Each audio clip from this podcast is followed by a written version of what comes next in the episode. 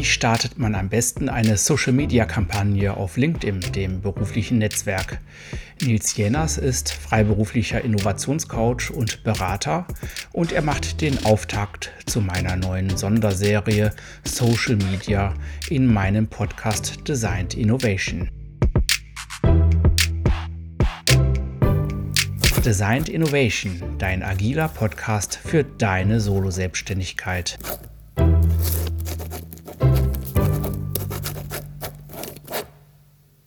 Ich bin Jörg Struich, agiler Coach, von Hause aus auch Journalist und ich habe mich sehr stark auf den Bereich Design Thinking und Business Modeling spezialisiert. Angebote von mir findest du auf der Website Struich EU. Und dies ist ein Podcast für Solo-Selbstständige und jetzt mein Social Media Spezial. Der Grund dafür ist, dass ich dazu eine Dozentur an einer Hochschule angenommen habe und mir gedacht habe, da kann ich das Nützliche gleich mit dem Praktischen verbinden. Und den Auftakt zu dieser Social Media Serie macht Dr. Nils Jenners. Er ist Innovationscoach und Berater und er beschäftigt sich sehr stark mit der frühphasigen Ideengenerierung in Form von Trainings oder mit organisatorischen Aktivitäten. Er ist in dieser Funktion sehr stark etabliert und er ist sehr stark auf LinkedIn unterwegs. Vielleicht aber noch vorneweg, bevor wir nun seine Antworten hören. Dies ist wieder nicht ein Interview als Stilform, sondern seine Statements sind hier zusammengefasst und zwischendurch nenne ich ein paar Überschriften zu seinen Antworten. Dr. Nils Jenners beschäftigt sich sehr stark eben mit LinkedIn und das sind seine Ansichten und Tipps rund um Social Media. Der Reiz von LinkedIn. Also an LinkedIn reizt mich die Vernetzung mit Gleichgesinnten. Ich sehe es nicht in erster Linie als Verkaufstool, also dass ich Kontakt zu meinen Kunden dort aufbauen kann. Das ist ein Nebeneffekt, sehe ich aber gar nicht als so wichtig. Das passiert halt nebenbei, sondern viel wichtiger finde ich den Austausch mit Experten, die Dinge genauso machen oder anders machen, um auch äh, Perspektiven austauschen zu können. Dadurch, dass ich freiberuflich und alleine arbeite, ist das für mich auf LinkedIn letztendlich so ein erweitertes Team auch. Ich habe mich irgendwann, keine Ahnung, 2007 oder so mal angemeldet, habe das aber so genutzt, wie es vielleicht auch gedacht wurde, ähm, einfach nur mit einem Profil und das war's. Und dann mich mal ab und zu mit Bekannten vernetzt und, und mehr auch nicht genutzt. Und stärker dazu gekommen bin ich tatsächlich durch meinen ehemaligen Chef, der gesagt hat, wir sollten da ein bisschen aktiver werden. Und der hat gesagt, einmal die Woche sollten wir was schreiben.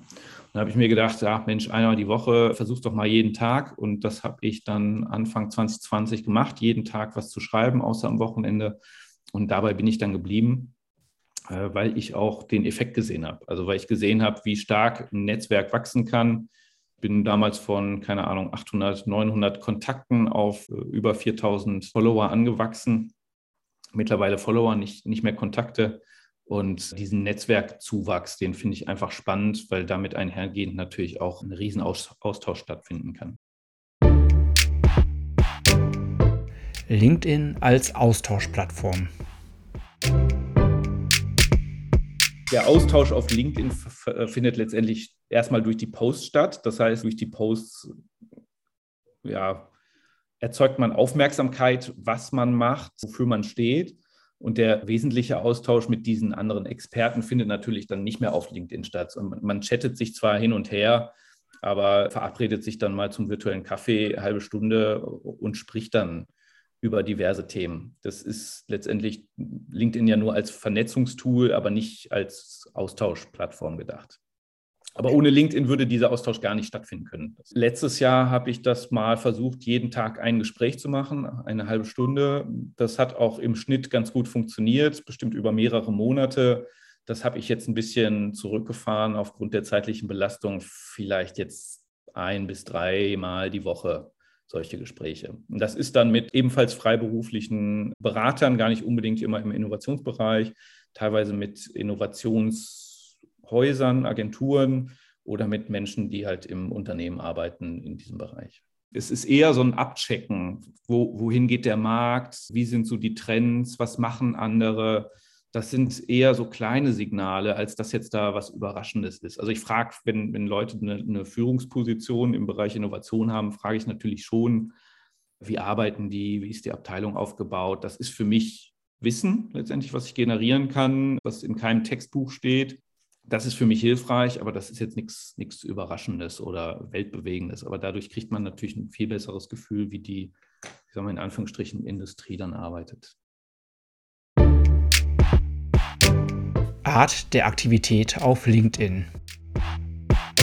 Ja, es braucht halt irgendwie so einen, so einen Startpunkt, um einen Post zu schreiben. Das ist manchmal eine fixe Idee, manchmal kommt das aus so virtuellen Cafés mit anderen, manchmal halt vom, vom täglichen Arbeiten mit Kunden oder halt alleine etwas arbeiten. Dann fällt einem ein, oh, das ist ein, ist ein Posting-wertes Inhaltsstück und dann muss das halt nochmal als, als Posting erarbeitet werden, weil man kann das nicht einfach so rausposten so, wie ich es dem Kunden schreibe, sondern man muss es halt in irgendeine Klammer setzen oder so eigenständig machen, dass es halt auch funktioniert.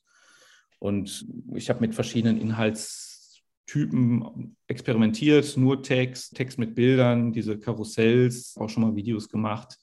Und für mich ist letztendlich der, der Workflow der wichtigste. Also ein effizienter Workflow, das Posting muss schnell gemacht und schnell raus sein. Lange Videos kann ich eigentlich nicht produzieren weil ich das halt neben der Arbeit mache und versuche jeden Tag eins zu machen. Und wenn so ein Posting eine halbe Stunde dauert, dann ist das halt Zeit. Und, und, je kürzer, desto besser. Konkret arbeite ich mit Canva. Ich habe vorher mit Keynote von, von Apple gearbeitet. Das kann man auch als PDF exportieren und dann hochladen. Canva ist halt interessant, weil es alles online ist und sofort in LinkedIn auch postbar ist und sogar terminierbar. Und das ist für mich ganz gut. Teilweise mache ich im Urlaub dann auch Pause, teilweise geht es aber dann auch durch das Canva für mich automatisch dann eine oder zwei Wochen postet und, und ich die Artikel vorgearbeitet habe. Und ich habe da meine Templates drin, meinen Style letztendlich mit Farben und Schrift und dann brauche ich es nur runterschreiben und dann ist es auch fertig. Manchmal braucht es eine interessante Grafik dazu, dann denke ich da auch über einen Post mal mehrere Tage nach, bevor der reif ist. Manche schreibe ich tatsächlich und schicke sie dann gar nicht ab, weil ich sie auch blöd finde am Ende, weil, weil die fixe Idee dann doch nicht funktioniert ist es sehr unterschiedlich, wie lange ich für Post brauche. Manchmal ist es eine Idee und bis zum Post sind es dann nur fünf Minuten, dann bin ich fertig. Manchmal liegt die Idee im Kopf oder irgendwo auf dem Notizzettel auch mehrere Wochen und geht dann unter Umständen gar nicht raus. Also es ist sehr unterschiedlich. Auch den Vorlauf, den ich habe. Manchmal habe ich gar keinen Vorlauf, dann muss ich morgens was posten. In Anführungsstrichen muss ich, äh, muss ich ja eigentlich nicht. Manchmal springe ich dann auch einen Tag. Vor Weihnachten hatte ich zum Beispiel den ganzen Dezember tatsächlich voll, weil ich mich einmal hingesetzt habe und gesagt habe, ich habe Zeit, mach das jetzt. Und dann war es bis vor Weihnachten war es gesetzt. Dann hatte ich zweieinhalb Wochen hatte ich Vorlauf. Ich weiß nicht, wie sehr das gelesen wird. Also ob es, ich sag mal, die Einsatzkachel ist, die mit dem Publikum resoniert oder tatsächlich der längere Text, der diesen einen Satz erklärt, das weiß ich gar nicht. Also das kann man so viel wird auch dann nicht kommentiert, dass man das irgendwie rauslesen könnte. Ich experimentiere damit, aber aufgrund der Zeit schreibe ich nicht Riesentexte. Also man kann ja, weiß ich nicht, tausend Zeichen oder so schon, schon bei LinkedIn schreiben. Ich glaube, ich habe das noch nie ausgereizt. Das ist für mich dann also nicht drei, vier Absätze äh, mit ein, zwei Sätzen. Mehr wird das nicht, um das, was ich auf dieser Kachel habe, zu erklären. Ob, ob diese Texte gelesen werden, wie gesagt, weiß ich gar nicht. Ich empfinde das auch als lästige Arbeit, muss ich sagen. Also diesen Text darüber zu schreiben, ich äh, bleibe da lieber im Unklaren und äh, lasse Interpretationsspielraum, als mich da groß zu erklären. Ich habe es natürlich mal probiert, aber jetzt heute habe ich einen Post, wo gar kein Text drüber steht. Also wobei da habe ich jetzt auch kein, keine Einsatzkachel, sondern einen Text im äh, Karussell gemacht. Und damit experimentiere ich jetzt. Das sind dann im Wesentlichen kürzere Texte die keiner Erklärung bedarfen. Mit Call-to-Action-Elementen habe ich mal experimentiert. Ich finde das eher, eher plump, würde ich sagen. Also kommentiere hier oder mach ein Herzchen, wenn du das findest. Finde ich ziemlich plump. Auch Call to Action, wie wenn du das runterladen möchtest oder wenn du das Dokument haben willst, kommentiere mit XYZ. Finde ich eigentlich plump, wirkt aber. Ich verkneife mir das aber meistens. Art und Weise der Interaktion immer höflich neutral.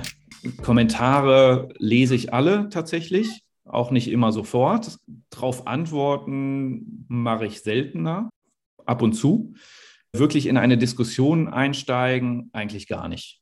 Also wenn, wenn Leute etwas kritisieren, sage ich danke für die Perspektive, kann man auch so sehen oder wie auch immer. Mich hat auch einer mal angegriffen, dass das unangemessen war. Da waren, ich sag mal, Interpretationsspielraum. Es ging um Triage, den man auch mit Corona in Zusammenhang sehen kann. Den fand er unzulässig, weil es hier auch um Leid von Menschen geht. Ich gesagt, ja, tut mir leid, so, so habe ich das nicht gemeint das kann jeder so sehen, aber wirklich in eine Diskussion einsteigen möchte ich da nicht. Ich, ich hatte mal oder mehrfach schon Leute, die sich wirklich bekriegt haben unter meinen Kommentaren, da, da mische ich mich nicht ein. A, habe ich nicht so viel Zeit, B, bringt es mir nichts. Also ich finde die Diskussion wertvoll. Also ich sage nicht, dass, es, dass ich es blöd finde, aber ich möchte mich da nicht einmischen. Und unterschiedliche Perspektiven geben ja auch den Lesern mehr Inhalte und, und interessante Informationen, denke ich, wie Menschen das unterschiedlich interpretieren können. Aber ich muss da jetzt keine Position beziehen. Wichtige Erkenntnisse über LinkedIn. Ja, bei LinkedIn ist es, ist es erstaunlich. Es ist ja ein Business-Netzwerk, aber je weniger Grips du in einen Post steckst, desto erfolgreicher wird es. Ist so meine Daumenregel. Die intelligenten Dinge, die resonieren nicht so. Die witzigen Dinge, die man ganz schnell aus dem Ärmel schüttelt, die funktionieren sehr gut. Und die, die nichts mit Business zu tun haben, funktionieren vielleicht sogar am besten. Wobei man da natürlich aufpassen soll. Wenn man nur noch sowas postet, wird man ganz schnell auch entfollowed sozusagen, weil das mögen die Leute auch nicht. Also ich glaube, die Mischung macht's. Wenn man so auf Blogs liest, dann, dann sollen natürlich Videos gut funktionieren diese Call to Actions, wenn du dieses Dokument haben willst, funktionieren halt auch gut.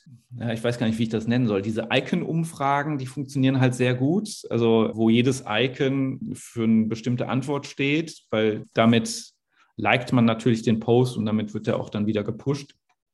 Aber auch normale Umfragen funktionieren gut. Das hängt sicherlich maßgeblich von dem Algorithmus ab, den LinkedIn da implementiert hat, welche Content-Typen sie pushen wollen. Und man weiß, dass es Video auf der eigenen Plattform ist und dass es Umfragen sind und die funktionieren auch sehr gut. Aber man weiß nicht, wie lange. Ich mache das jetzt seit Anfang 2020. Währenddessen hat LinkedIn einmal den Algorithmus umgestellt und man hat das sehr stark gemerkt. Also ich hatte vorher Likes zwischen 100 und 200 bis 500 im Schnitt und auf einmal hatte ich nur unter 100, so 40, 50.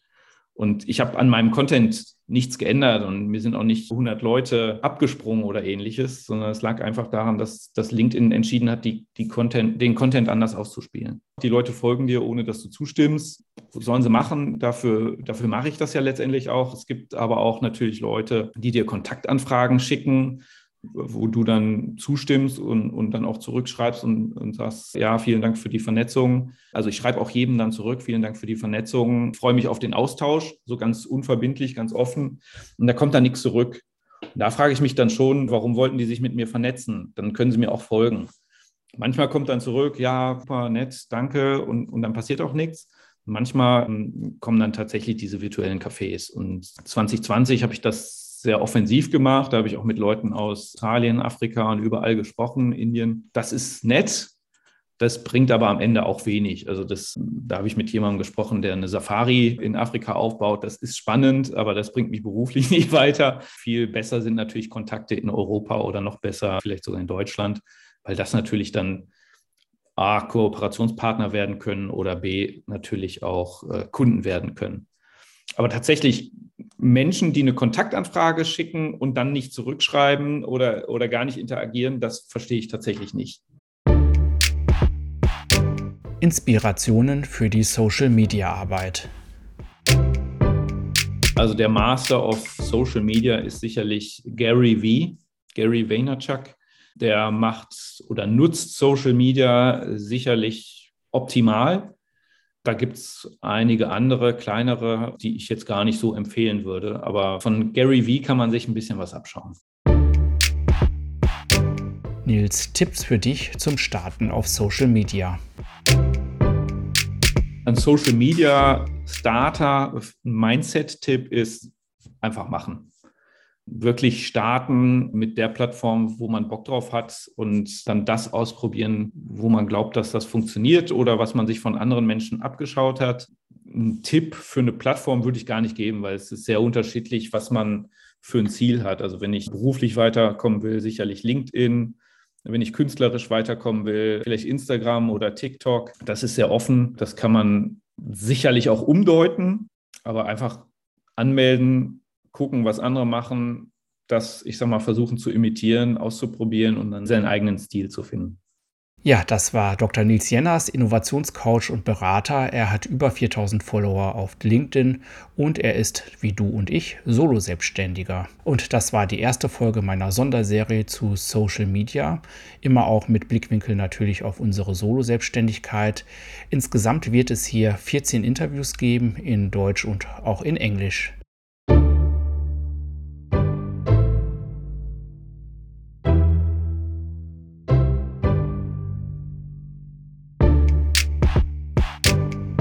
Ich hoffe, diese erste Folge hat dir gefallen. Wie arbeitest du denn mit Social Media? Das würde mich sehr interessieren. Kontaktiere mich gerne oder hinterlasse auch Kommentare auf Strolch EU, auf Instagram oder LinkedIn, wo ich eben sehr stark auch unterwegs bin in den sozialen Medien. Ich freue mich auf dein Feedback.